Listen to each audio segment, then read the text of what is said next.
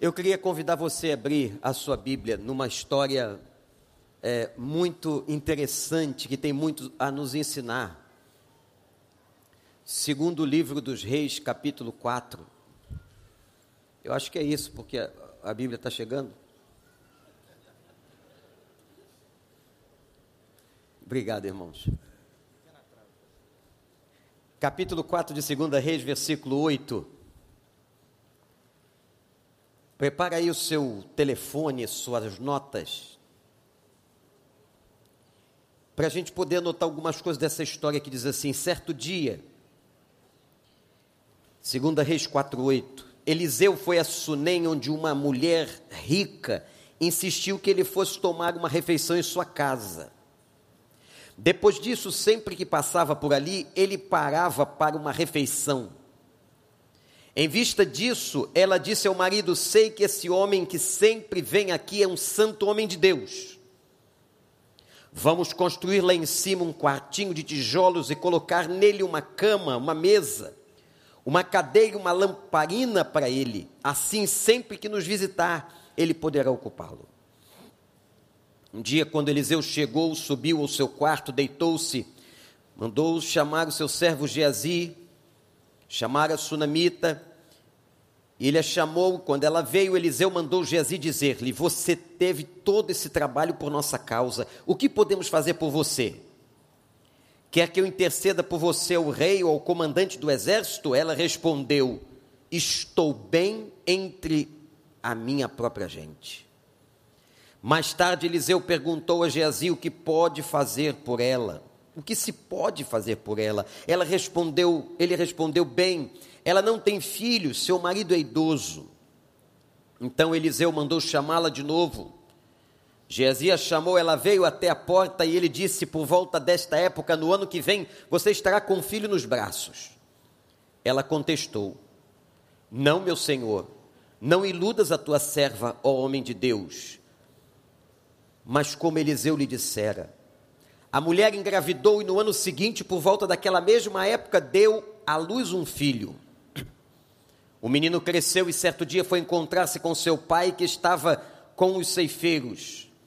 De repente ele começou a, a clamar, a chamar o pai, gritando: Ai minha cabeça, ai minha cabeça.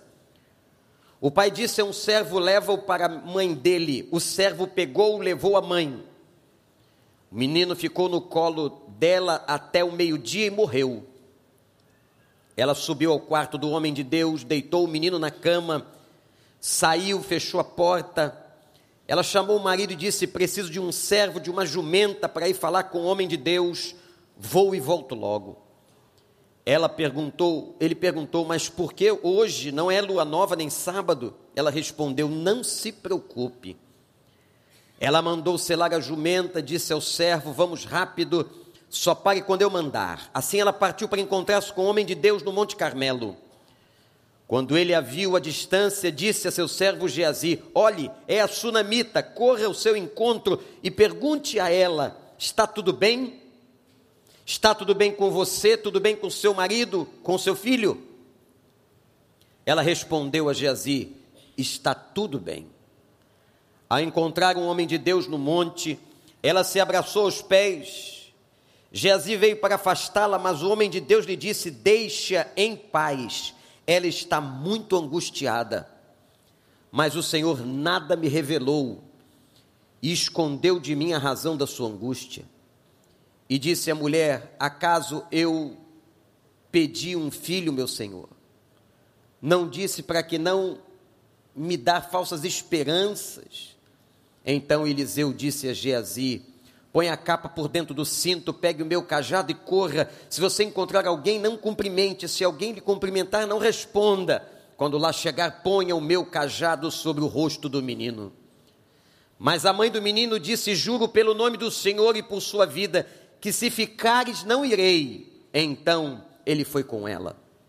Geazi chegou primeiro pôs o cajado sobre o rosto do menino, mas ele não falou nem reagiu. Então Geazi voltou para encontrar-se com Eliseu e lhe disse: O menino não voltou a si. Quando Eliseu chegou à casa, lá estava o menino morto, estendido na cama. Ele entrou, fechou a porta, orou ao Senhor, depois deitou-se sobre o menino, boca a boca, olhos com os olhos, mãos com as mãos. Enquanto se debruçava sobre ele, o corpo do menino ia se aquecendo. Eliseu levantou-se e começou a andar pelo quarto, depois subiu na cama e debruçou-se mais uma vez sobre ele. O menino espirrou sete vezes e abriu os olhos. Eliseu chamou Geazi e o mandou chamar a sunamita, e ele obedeceu. Quando ela chegou, Eliseu disse: Pegue seu filho. Ela entrou, prostrou-se a seus pés, curvando-se até o chão. Então pegou seu filho e saiu. Que Deus nos abençoe.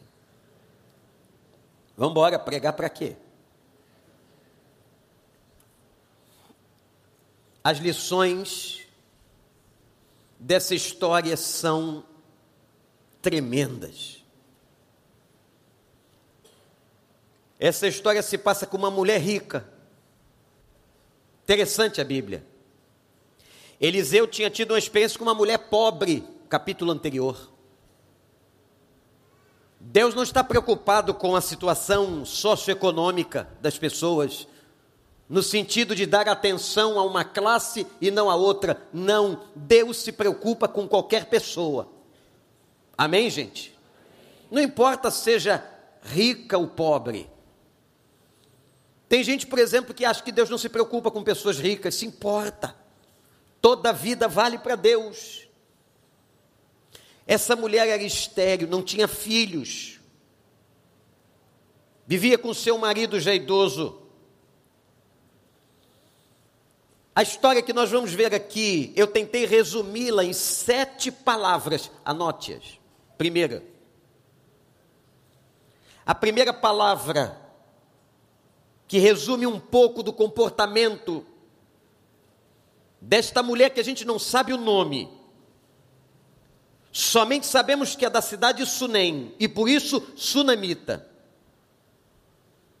É a palavra visão. Visão é discernimento espiritual, anote. Visão é discernimento espiritual. Aquela mulher, quando o profeta Eliseu vinha em Sunem, o convidava para fazer uma refeição na sua casa. Ela, quando via o comportamento, a vida de Eliseu, ela dizia e disse ao seu marido: Esse homem que vem à nossa casa é homem de Deus. O que a sunamita tem é um discernimento espiritual. O discernimento espiritual enxerga além do que é aparente. Guarda isso. O que ela via em Eliseu? Ela via um homem participante da natureza de homem, era homem, fraquezas de homem, mas pertencia a Deus. Por isso, homem de Deus, expressão tão comum no Velho Testamento. Como é que você reconhece um homem de Deus? Há duas características básicas que você reconhece um homem de Deus. Primeiro, a presença inegável do Espírito Santo na vida dele. E segundo, como disse Jesus, pelos frutos.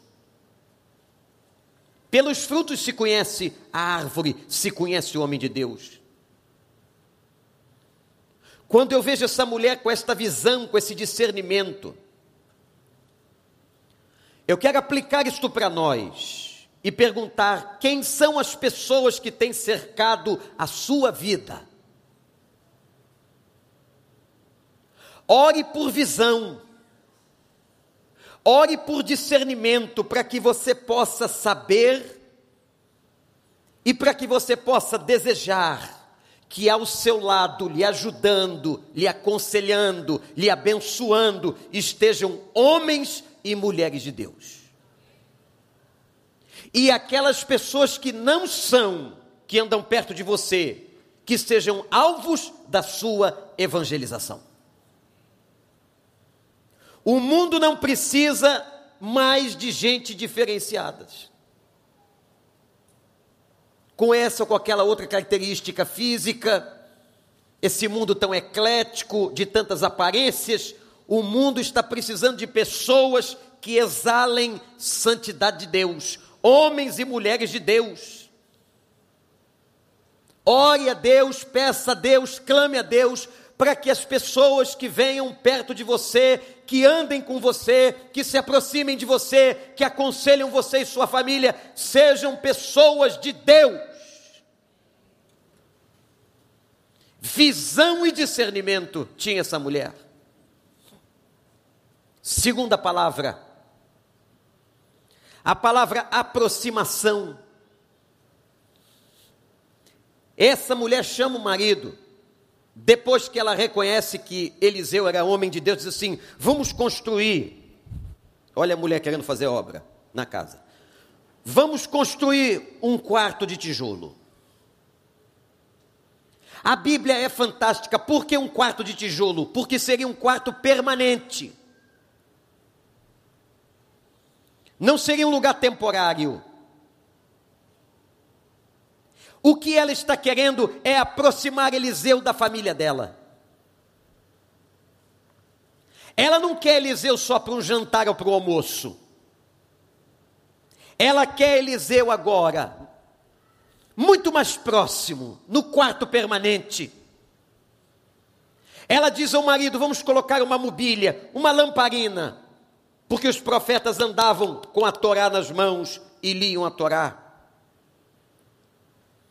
a construção de uma obra permanente, para que o homem de Deus ficasse mais perto da sua família. Quando eu estou falando homem de Deus, eu estou dizendo para que o próprio Deus, porque o homem de Deus representava o próprio Deus. O que a sunamita quer é que a presença de Deus fosse ainda maior na sua casa e na sua vida. Irmãos, olhe para mim. Que o Senhor derrame nessa manhã, para você que está na internet ou aqui na casa de oração, aquela sede do salmista, assim como a corça anseia pelas correntes das águas, a minha alma anseia pelo Senhor, que você anseie intimidade com Deus, mais proximidade de Deus. Se você não tem tido vontade para orar, que Deus te dê vontade para orar. Se você não tem tido vontade para ler a palavra, que Deus te dê vontade para ler a palavra. Se você não tem tido motivação para vir à casa de oração, que Deus te dê isso, mas que nós busquemos de todo o coração ficar mais perto de Deus. Amém ou não, gente? Vamos construir quartos de tijolos. Anote isso. Esta metáfora, a construção de quartos de tijolos, isto é, vamos construir espaços, vamos construir momentos para que nós tenhamos mais intimidade com o nosso Deus. A sunamita teve a visão do homem de Deus, mas ela manda construir o quarto de tijolos porque ela queria ele mais perto da sua família. Gente boa, gente de Deus, a gente quer mais perto da nossa casa. O Senhor tem que reinar em nome de Jesus. Terceira palavra. Qual foi a primeira? Visão. Qual foi a segunda? A terceira palavra é convicção. Versículo 11: quando Eliseu chega, vê o quarto, percebe o cuidado daquela família, ele chama Geazi e diz a ele assim: vai perguntar para ela se ela quer uma ajuda. Olha que interessante. Se ela quer que eu fale com o governador, porque os profetas tinham acesso ao poder,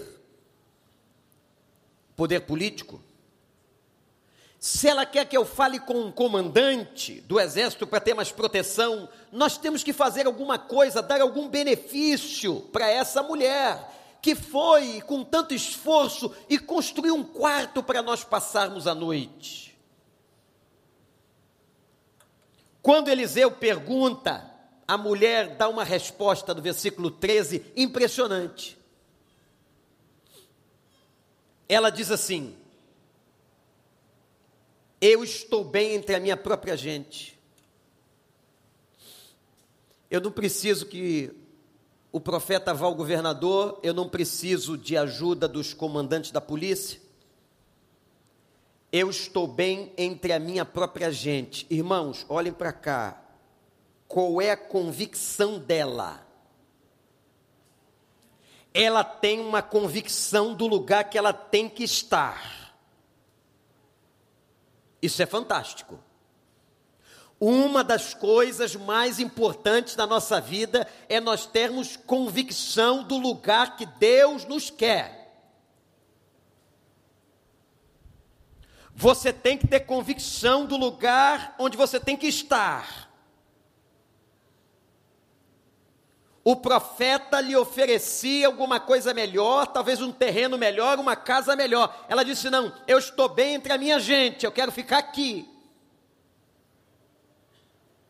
É muito ruim quando uma pessoa não sabe se tem que estar naquele lugar. Quando ela tem dúvidas, quando ela está em crise, clame a Deus para que o Senhor coloque no teu coração a convicção do lugar onde você tem que estar. Ela disse: Eu estou bem entre a minha gente, eu vou ficar aqui. Talvez tenha muitas pessoas aqui hoje ou na internet perguntando: onde eu devo estar? Eu devo estar neste emprego ou não? Eu devo estar nesta relação ou não? Eu devo estar neste lugar ou não? Que o Espírito Santo de Deus lhe dê convicção de onde você tem que estar. Amém? Toda incerteza traz angústia, traz ansiedade. E olha aqui, preste atenção, meu irmão, minha irmã. Nem sempre aquilo que se aparenta melhor é o que Deus quer. Quando o profeta oferece algumas coisas para ela, está oferecendo coisa melhor. Ela já era rica, ela morava bem. Ele deve estar oferecendo coisa melhor, mas ela não está preocupada em coisa melhor. Porque às vezes o lugar que Deus te coloca não é o aparentemente melhor. O lugar bom para se ficar é o centro da vontade de Deus e onde Deus quer.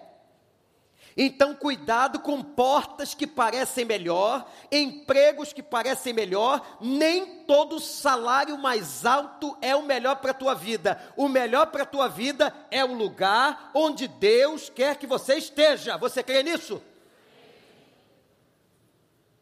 Eu estou bem aqui. Então vamos lá, povo de Deus que está anotando. Palavras que resumem a história e as lições da vida da sunamita. Qual foi a primeira? Visão. A segunda? Hein? A aproximação, ela queria ficar mais perto de Deus e construiu o quarto de tijolo. Terceira palavra. Convicção de onde ela devia estar. Quarta palavra, percepção. Até agora eu disse palavras muito positivas mas Deus agora vai quebrar a percepção dela. Ela tem uma percepção muito realista, muito natural, muito normal, porque quando ela diz para Geazi que ela não precisa de nada, o profeta Eliseu insiste. Mas o que, que a gente pode fazer por ela? Aí Jesus diz assim: ela não tem filhos, o marido é mais velho. Ele se aproxima dela, Eliseu se aproxima e diz assim: Você daqui a um ano vai ter um filho. Ele faz uma profecia, lógico que com autorização e autoridade de Deus, e ela duvida. Ela tinha uma percepção muito realista muito natural. Ela diz assim: Por favor, não iluda a tua serva, meu senhor. O desejo de um casal naquela ocasião, naquele contexto, era de ter tanto um filho quanto muitos estavam aqui. Aquilo era uma frustração interior. Então, ela diz assim: não iluda, não me iluda, não. Sabe quando alguém de oração se aproxima de você e te dá uma palavra e você diz assim: "E isso não é verdade não, isso não acontece comigo. Não me ilude". O que é ilusão? Anota aí, ilusão é uma crença falsa. Ela duvida, ela não crê que o homem de Deus está falando em nome de Deus, e o que, que Deus faz? Deus quebra a percepção dela humana. Irmãos, às vezes, olhem para o pastor, a resposta que nós temos aos nossos problemas, às nossas crises, elas são respostas fruto de percepções humanas, de percepções naturais. Você pode aí ter um diagnóstico, você pode aí ter uma percepção humana, a ciência te diz isso, mas eu quero declarar para você que o nosso Deus é um Deus que surpreende, é um Deus que faz diferente, é um Deus que quebra as expectativas, é um Deus que troca as percepções. Portanto, se você tem uma certeza, tenha certeza também que o teu Deus pode hoje te surpreender em nome de Jesus. Deus quebra as percepções. O nome disso é milagre. Nós temos a tendência de olhar a vida e responder a nossa vida, aos nossos problemas, com as explicações humanas, científicas, naturais, mas Deus surpreende aqueles que pensam que são oniscientes. Ele tem coisas grandes e ocultas que você não sabe. Ele tem surpresa para você. Ele tem surpresa para você. Ele tem surpresa para você porque ele é Deus maior e Deus não é homem para mentir e ele faz muito mais além daquilo que pedimos e pensamos. Deus quebrou as percepções dela. Quinta palavra. A palavra determinação. Me ajuda aí. Primeira palavra qual foi? Visão. Segunda palavra. Terceira palavra. Quarta palavra. Quinta palavra. Ela é determinada. O menino cresceu, foi para o campo com o pai, teve uma insolação. Começa a sentir dor de cabeça, o pai manda o menino voltar com alguém, um servo. O menino vai ficar no colo da mãe, até o meio-dia o menino morreu. O que que uma mãe faz com o filho morto no braço? Olha o que acontece. Quais são os comportamentos naturais, previsíveis?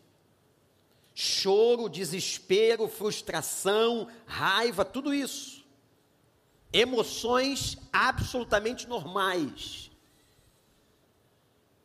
Ela pega o filho morto e leva para onde? ela leva para o quarto de tijolo. Por que, que ela leva para o quarto de tijolo? Porque o quarto de tijolo era o lugar do homem de Deus. Eu disse a vocês que essa imagem de homem de Deus, aquela época do Velho Testamento, era a imagem do próprio Deus. O quarto do homem de Deus era o quarto onde Deus estava. Ela pega o menino, coloca em cima da cama do profeta Eliseu. E ela chega para o marido e diz assim: pede para selar o animal, eu vou falar com o homem de Deus.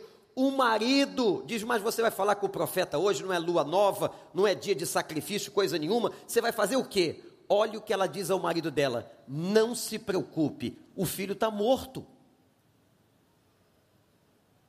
Não se preocupe.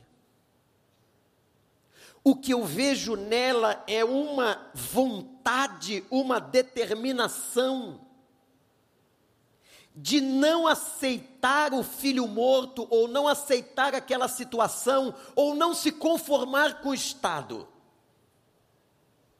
que ela estava vivendo. Ela não aceita a situação. E ela vai a quem? Ela vai ao homem de Deus, isto é, ela vai a Deus. Olha para mim, quero dizer uma coisa para você. Pode ser que hoje lhe esteja acontecendo algo grave, incômodo. Não aceite com facilidade o cheiro da morte, não aceite com facilidade os problemas, não aceite com facilidade as determinações, inclusive satânicas, mas que você se posicione na presença de Deus, diante de Deus, tenha determinação e clame: Senhor, faça sobre a minha vida a tua vontade. Não se conforme. Não se conforme com a dor. Não se conforme.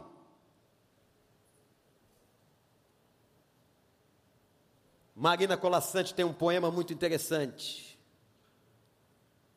onde ela repete que tudo tem que ser do mesmo jeito, tudo parece que é assim. Nós não vamos nos conformar. Se tem acontecido chego de morte na sua vida, tem acontecido dor, tem acontecido luta, tem acontecido dificuldade, não se sente nisso, mas lute, clame, tenha determinação, vá à presença de Deus. Não abaixe a tua cabeça, não se entregue. Porque aquele que cuida de nós, ele não dorme, ele está agindo e está agindo agora. Você crê nisso? Primeira palavra, qual foi? Visão. Segunda, aproximação. Terceira palavra, convicção. Quarta palavra, percepção. Quinta palavra, determinação. Sexta palavra, regulação. Eu estava falando há pouco sobre a gente ter convicção do lugar que está.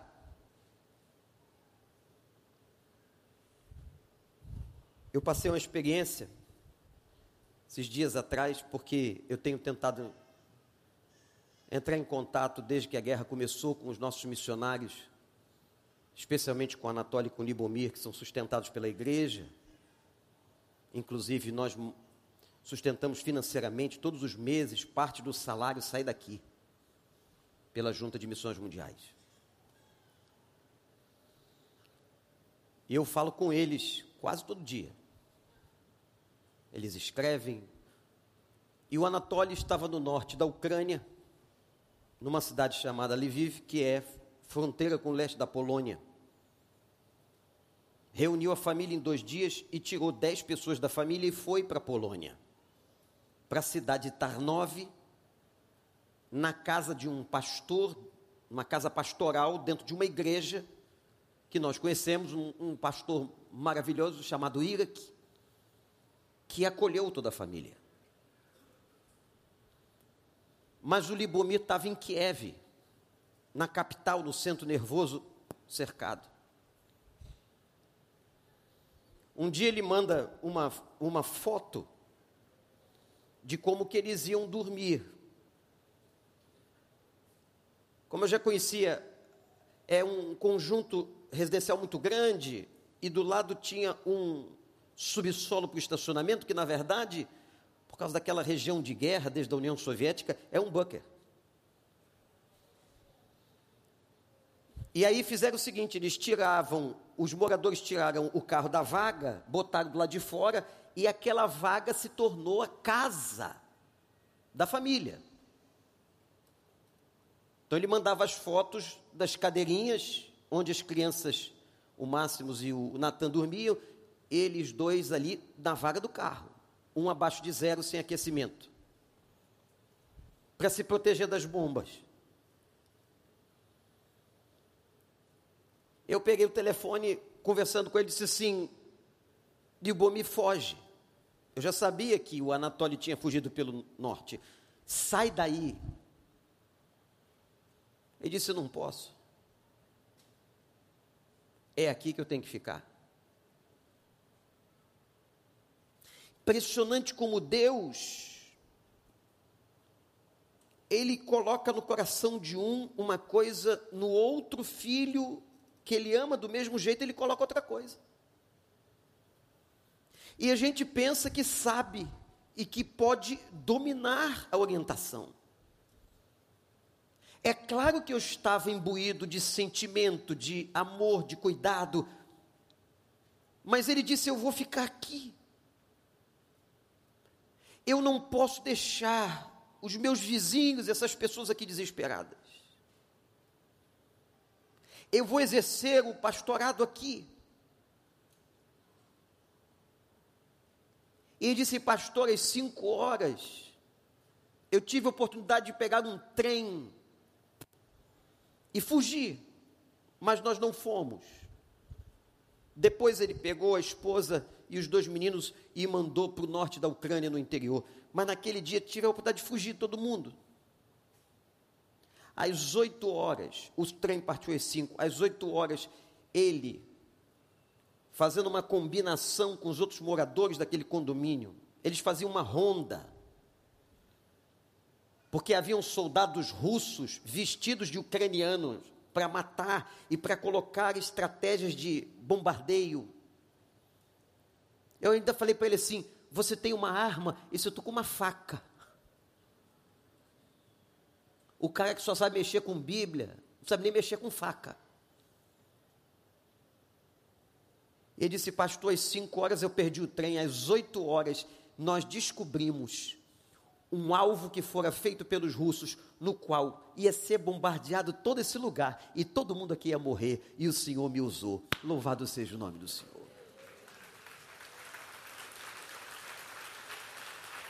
E quando falava comigo, eles descobriram outro. A gente estava orando no telefone, descobriram outro alvo. Como Deus, como Deus, tem planos, como diz o hino, para cada criatura.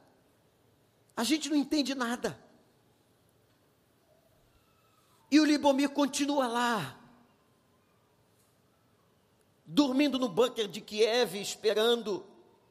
E ontem as tropas da Rússia estavam cada vez mais próximas, bombardeando toda a cidade. Não tem mais aquecimento na Ucrânia.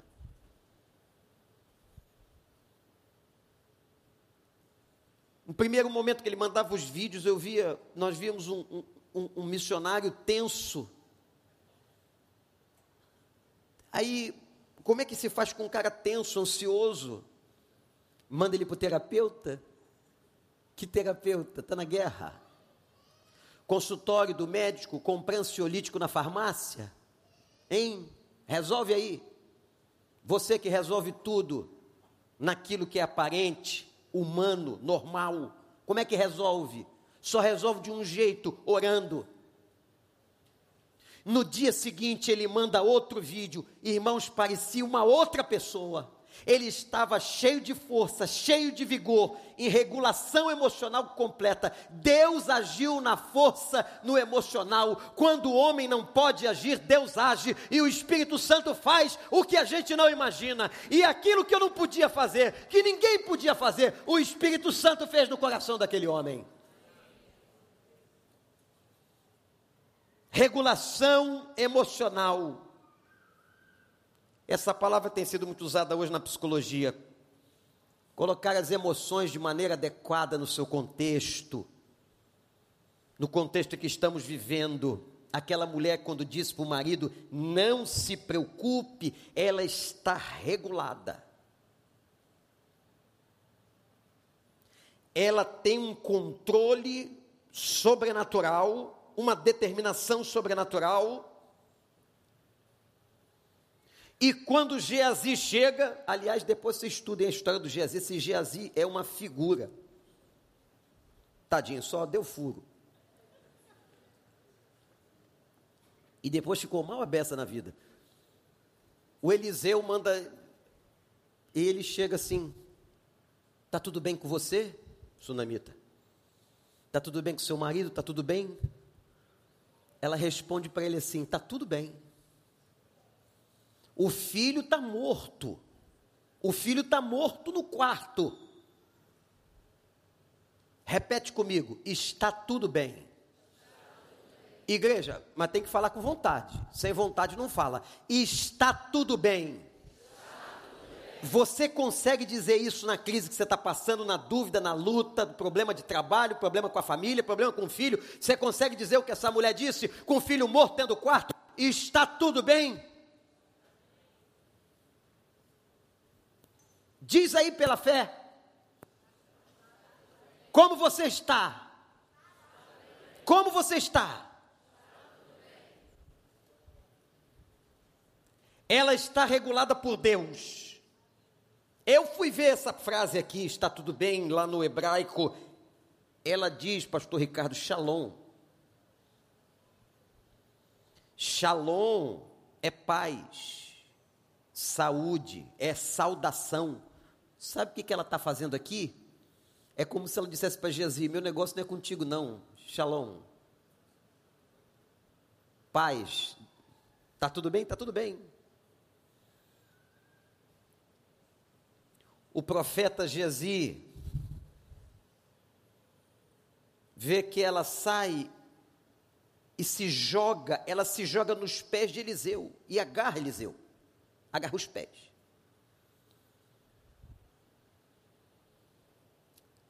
Sabe o que eu pude aprender, irmãos?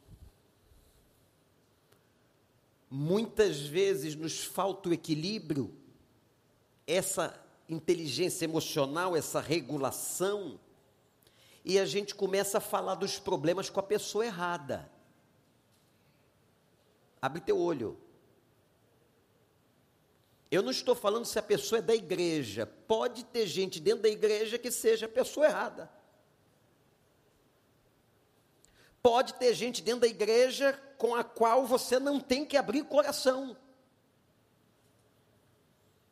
Eu conheço gente que diz assim: já me dei mal porque eu abri meu coração com uma pessoa da igreja, e aí o inimigo usa e diz assim: tá vendo? Não abre mais o coração com ninguém, fica tranquilo, que assim como tem gente que não vale a pena, tem muita gente de Deus que vale a pena abrir o coração.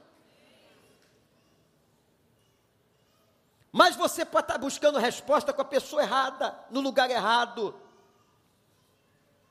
Quando ele encontrou Geazi, não era com ele o negócio. Ele pergunta: está tudo bem? Ela, Shalom, está tudo bem.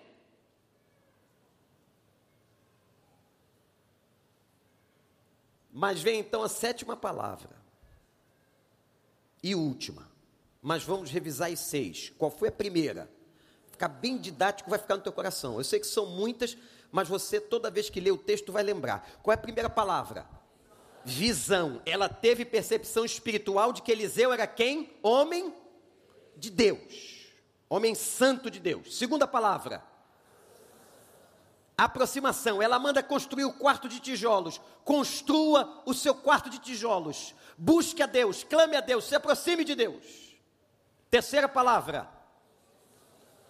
Ela tinha convicção do lugar que ela devia estar. Eu estou bem entre a minha gente. Que o Espírito Santo hoje te dê convicção do lugar em que você deve estar. Quarta palavra: percepção. Deus quebrou a percepção humana limitada que ela tinha, lhe surpreende, lhe dá um filho, lhe faz um milagre. Quinta palavra: ela é determinada. Diante do problema que tinha, não aceita o filho morto, não aceita o cheiro da morte, não aceita o problema, ela corre atrás, ela busca os conselheiros, ela insiste, ela ora todo dia. Tem pessoas que estão aqui hoje, com as quais eu tenho orado quase todo dia.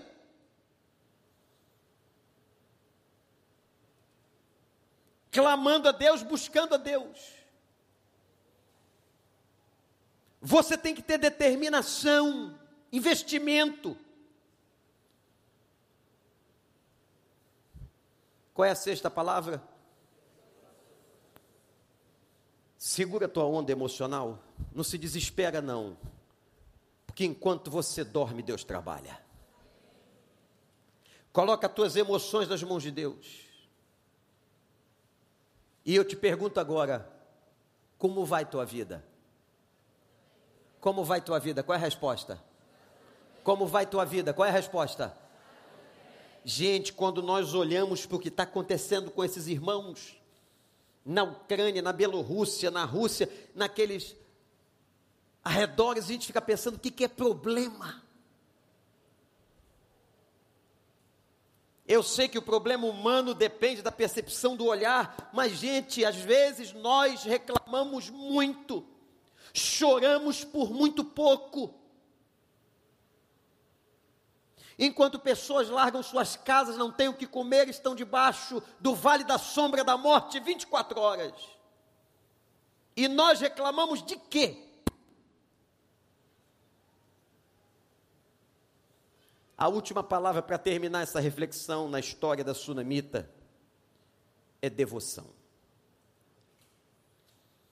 Ela é devota a Deus. Ela se agarra aos pés, diz o versículo 28, e quando a gente se agarra aos pés de Deus, é aos pés do nosso Pai, ela inclusive questiona, ela diz assim: essa mulher não é fácil, essa não é fácil, no melhor sentido da expressão. Por que, que o Senhor falou aquilo? Eu não disse que eu não queria filho, que eu não queria ser iludida. Ela não disse que não queria filho. Eu não queria ser iludida.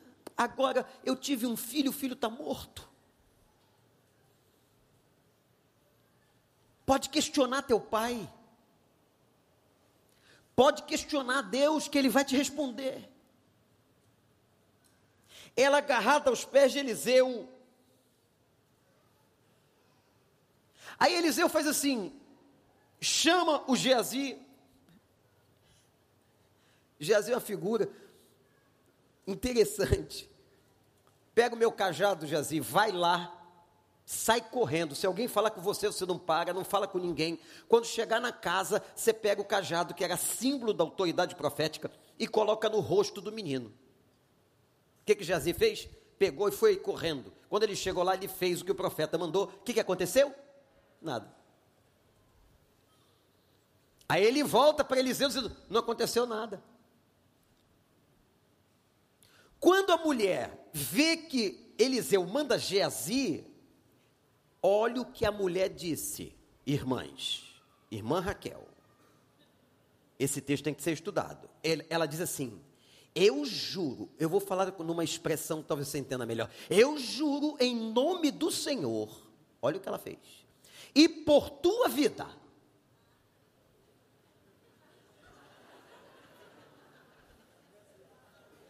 O que, que ela está dizendo?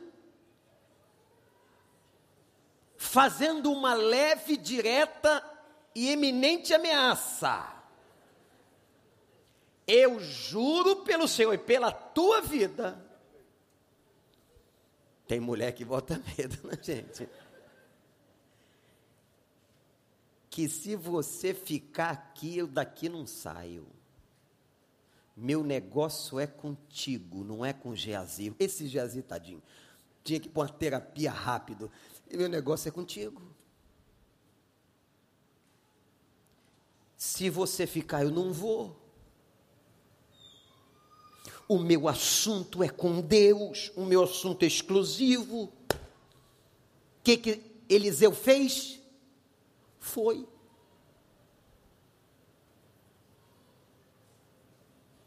Meu irmão, há assuntos na nossa vida que só Deus, é só com Deus, é só com a pessoa de Deus. Ele foi, e agora acontece algo extraordinário. Ele chega na casa, vê se te lembra alguma passagem do Novo Testamento e de Jesus. Ele chega na casa, vai para o quarto dele, aonde estava o menino morto. Entra no quarto, fecha a porta e ora. Você já leu isso no Novo Testamento? Entra no teu quarto, fecha a porta e ora. O teu pai que te vê em secreto, em secreto te recompensará. Aí ele faz um negócio esquisito. Não fique imitando as coisas da Bíblia, porque nem tudo Deus mandou você fazer igual. O profeta deita o corpo no corpo do menino, boca na boca, olhos nos olhos, mãos nas mãos. O corpo de Eliseu está vivo, o corpo do menino está morto. E a Bíblia diz que o corpo começa a se aquecer. O corpo começa a aquecer, Deus começa a agir. Deus começa a agir. Louvado seja o nome do Senhor. Aí diz assim: e o profeta sai e vai andar no quarto. Por que, que o profeta sai e vai andar no quarto? Porque a obra não estava pronta, o tempo não estava pronto. O agir de Deus muitas vezes é um processo. Entendeu? O agir de Deus é um processo, tem que esperar um pouco. O andar no quarto de Eliseu, ele anda para lá e anda para cá, ele está participante de um processo, ele era só instrumento. Ele então volta, deita de novo no corpo do menino, faz a mesma coisa, boca na boca, mão na mão, corpo no corpo, e o menino espirra sete vezes e abre os olhos, ele está vivo. Louvado seja o nome do Senhor. Louvado seja o nome do Senhor. No quarto, que foi consagrado a Deus, eu quero dizer uma coisa aqui, olha para mim. Tem assunto na sua vida que é só com Ele mas eu sei que esse lugar aqui, como o lugar que você está na internet, em casa, esse lugar aqui foi consagrado ao nome de Deus, que o Espírito Santo de Deus hoje possa agir aqui e agora porque nós estamos na presença de Deus e quando nós estamos na presença de Deus, coisas acontecem. Isso aqui não é só uma reunião de contemplação, não é só uma reunião para cantar. Nós estamos na presença dEle e quando nós estamos na presença dEle, o poder dEle age. Que o Espírito Santo possa agir agora e aqui. E que Ele traga ao seu coração aquecimento que Ele coloque as mãos nas tuas mãos, o rosto no teu rosto, que o processo aconteça e que você diga agora em nome de Jesus: está esquentando, está esquentando. Está esquentando porque o Senhor está agindo. Está esquentando porque o Senhor está agindo. Está esquentando porque o Senhor está agindo. O Senhor age, o Senhor faz, a sua vida vai aquecendo, o processo vai acontecendo até que Ele faz brotar e vencer. Louvado seja o nome do Senhor. Está esquentando.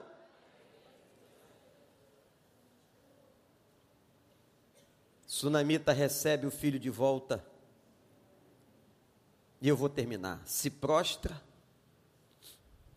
se curva até o chão e adora. E diz que depois que ela adorou, ela saiu. Glória a Deus. Cada momento na vida dessa mulher, nessa história, é uma lição. Você grupo de adoração vai estar vindo para cá, você pode ter entrado aqui com uma situação completamente morta. Com uma situação que você não, não sabe mais o que fazer, calma, calma, calma. Pede a Deus essa regulação, esse equilíbrio. Peça a Deus essa determinação, essa confiança, não fique aí sentado ou sentada na determinação da morte ou da derrota. Espera que o Senhor vai agir. O Senhor está aquecendo, o Senhor está aquecendo e o Senhor vai dar vida àquilo que está morto. O Senhor vai fazer de novo. O Senhor prometeu, ele não falha. Ele não é homem para mentir e ele faz ficar de pé e abrir os olhos aquele que não tinha mais os olhos abertos. Só Deus pôde fazer na casa da sunamita, com o filho da sunamita. Só Deus. Não vai para o lugar errado, não. Não fique esperando só da medicina e das coisas dos homens. Não. Espere em Deus, pois ainda o louvarás. Fique em pé. Feche seus olhos e ore. Feche seus olhos agora e ore. E diga assim: Senhor, tu sabes, tu sabes o que é que está morto, o que é que eu já não creio mais. Senhor, quantas vezes com falta de fé eu digo: Não me iludas, Senhor. Mas eu quero colocar a minha vida para que o Senhor quebre a minha percepção errada. Que o Senhor me dê, Pai, sede para construir quartos de tijolos. Que eu tenha mais intimidade com o Senhor. Senhor, coloca, aquece aquilo que está morto, faz o que a gente não pode fazer. Regula, Pai, a emoção desregulada. Eu sou afetado pelo pecado, Senhor, tantas vezes desregulado. Me regula, Senhor, me ajuda, me dá inteligência emocional, me dá equilíbrio para decidir, para agir e para reagir no meu comportamento. Me ajuda, Senhor me ajuda e eu te darei toda a glória. E agora que você possa dar glória a Deus, glória a Deus, glória a Deus. Por aquilo que Deus vai fazer, mesmo ainda não estando pronto, mesmo ainda o profeta está andando no quarto, Deus ainda está no processo, mas dê glória a Deus, porque Ele vai agir, Ele vai colocar a criança de pé, Ele vai fazer a obra que você não pode fazer, Deus vai agir. Está aquecendo, está aquecendo. Leva essa palavra com você e dê glória a Deus, porque dele, por ele são todas as coisas. A ele a honra, a ele a glória, a ele o louvor. Hoje e sempre, você agora vai fazer o que a mulher fez, pela fé, você vai adorar, você vai agradecer, você vai glorificar, porque Ele está fazendo na sua vida.